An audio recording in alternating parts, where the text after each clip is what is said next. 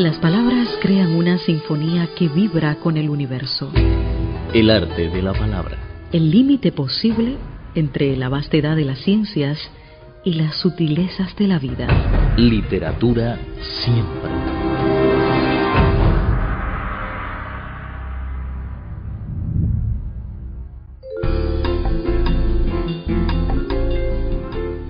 Hola, bienvenidos y gracias por escuchar esta nueva edición de nuestro programa El arte de la palabra. Soy José María Rodero y es un placer saludarlos de nuevo. Sentir y conocer la literatura. El arte de la palabra. Literatura siempre.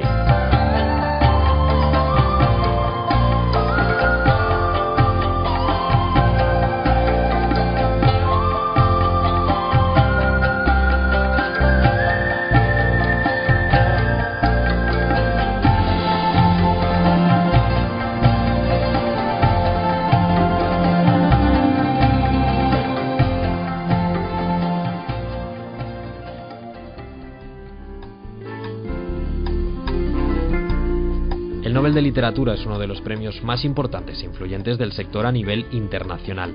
La Academia Sueca anunció este octubre que la ganadora este año es la bielorrusa Svetlana Alexievich. En nuestro programa de hoy vamos a conocer a este nuevo miembro de la familia Nobel, pero también vamos a hablar de otros importantes premios de literatura y sus ganadores de 2015. Svetlana Alexievich, periodista y escritora de 67 años, es la decimocuarta mujer en ganar el Nobel y recibió el galardón, según el jurado, por su obra conmemorativa del sufrimiento y de la valentía en nuestra época. Al conocer la noticia, la escritora aseguró por teléfono a la cadena sueca de televisión pública SVT que lograr este premio era para ella algo grande, es algo del todo inesperado y casi una sensación inquietante, decía.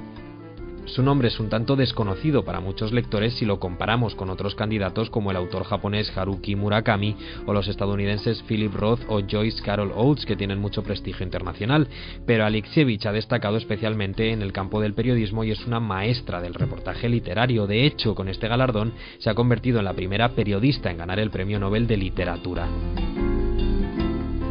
La escritora nació en la ciudad ucraniana de Ivano-Frankivsk en 1948, de padre bielorruso y madre ucraniana. Estudió periodismo en la Universidad de Minsk desde 1967 y después de graduarse ejerció como redactora en varios diarios de su país.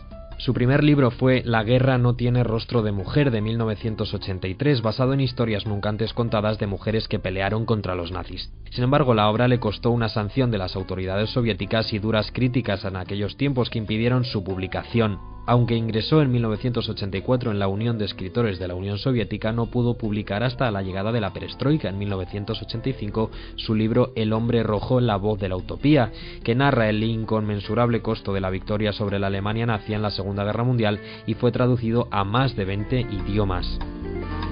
En 1989 publicó Los chicos de Think sobre la guerra de Afganistán que se ocultó a la población soviética durante 10 años.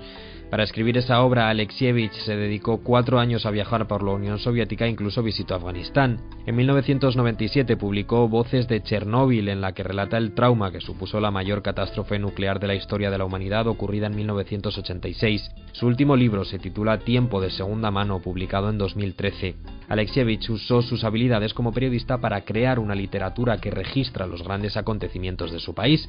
Así, la secretaria permanente de la Academia Sueca, Sara Danius, reconoció a Alexievich como una gran escritora innovadora que creó un mapa del alma del pueblo soviético y postsoviético. Pero como muchos intelectuales en Bielorrusia, Alexievich se ha visto obligada a vivir varias temporadas en el extranjero por sus críticas al gobierno y su apoyo a políticos opositores. Esto la ha llevado a pasar largos periodos en Francia, Italia, Alemania y Suecia, si bien actualmente reside en Minsk, la capital de Bielorrusia de su país. El Premio Nobel de Literatura le será entregado en una ceremonia en Estocolmo el próximo 10 de diciembre. Pero el Nobel no es el único premio de literatura del que se ha hablado este año. Otro de los más importantes es el premio Planeta que se entrega en España y que fue concedido el pasado 15 de octubre a la escritora Alicia Jiménez Barlet por su libro Hombres Desnudos. Mantengan la sintonía. Muy pronto regresamos con más El arte de la palabra.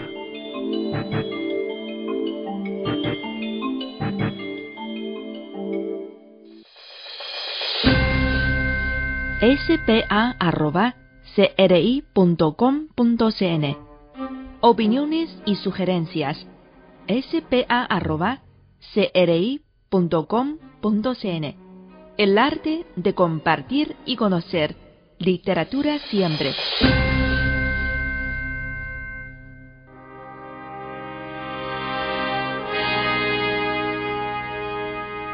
El arte de la palabra y la reflexión.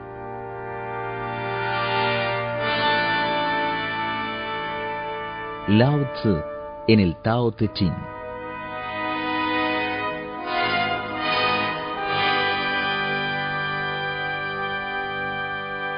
Retornar a su raíz es encontrar paz. Encontrar paz es realizar el propio destino. Realizar el propio destino es ser eterno. A conocer lo eterno se le llama visión. Si no se conoce lo eterno, se sume uno ciegamente en la desgracia. Si se conoce lo eterno, todo se puede comprender y abarcar.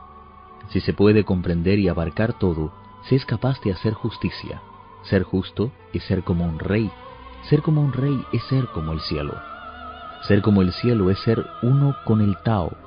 Ser uno con el Tao es permanecer para siempre.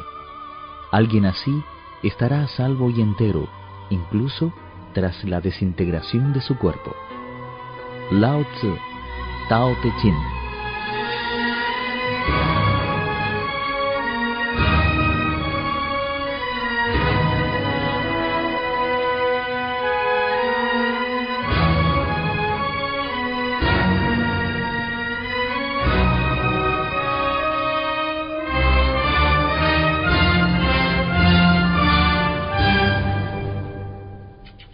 El arte de la palabra, el arte de la comunicación.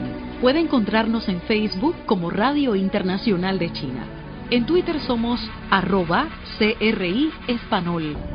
Mensajes en directo por el correo electrónico spa. Repito, spa incluyendo en el asunto para el arte de la palabra. Sugerencias y opiniones por el correo tradicional. Radio Internacional de China. Departamento de Español. Avenida Shi San 16A, Beijing, China. Código postal 100.040. El arte de la palabra. El arte de la comunicación.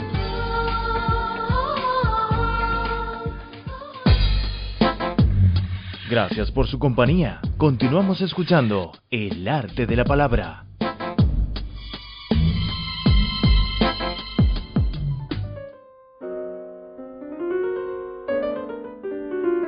Este libro trata sobre la relación entre un profesor de literatura que ha perdido su trabajo y se dedica a hacer striptease y una empresaria acomodada y rica que acaba de despedir a su mujer de su empresa tras una infidelidad. Es una novela de lucha de clases, de cambio social, no es solo sobre la crisis, sino también de los hombres y las mujeres y sus roles en España, dice la propia escritora.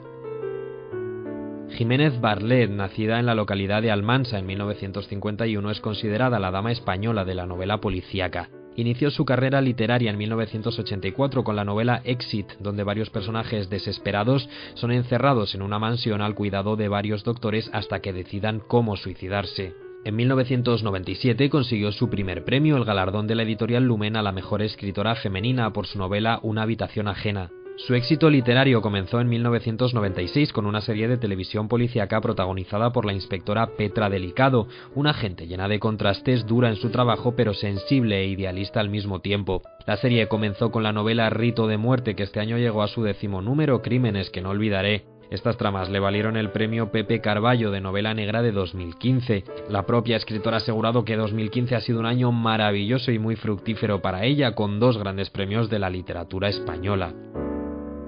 El último premio del que vamos a hablar en nuestro programa de hoy es el premio Man Booker, uno de los galardones literarios más prestigiosos del mundo de habla inglesa. Este año el Man Booker a la mejor novela fue otorgado al autor jamaicano Marlon James por su libro A Brief History of Stephen Killings, basado en el intento del asesinato de la estrella del reggae Bob Marley. James, de 44 años que reside en Estados Unidos, se ha convertido así en el primer autor nacido en Jamaica en obtener el galardón, que el año pasado se abrió por primera vez a todos los escritores de lengua inglesa. Aquí terminamos nuestro programa de hoy. Ha sido un placer compartir este espacio con ustedes un día más. Soy José María Rodero y nos vemos en el próximo programa del Arte de la Palabra.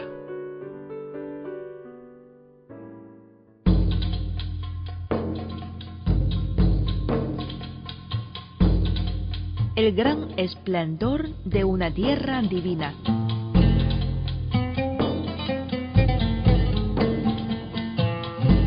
Palabra por palabra se ha fundado la memoria del mundo. El arte de la palabra. Literatura siempre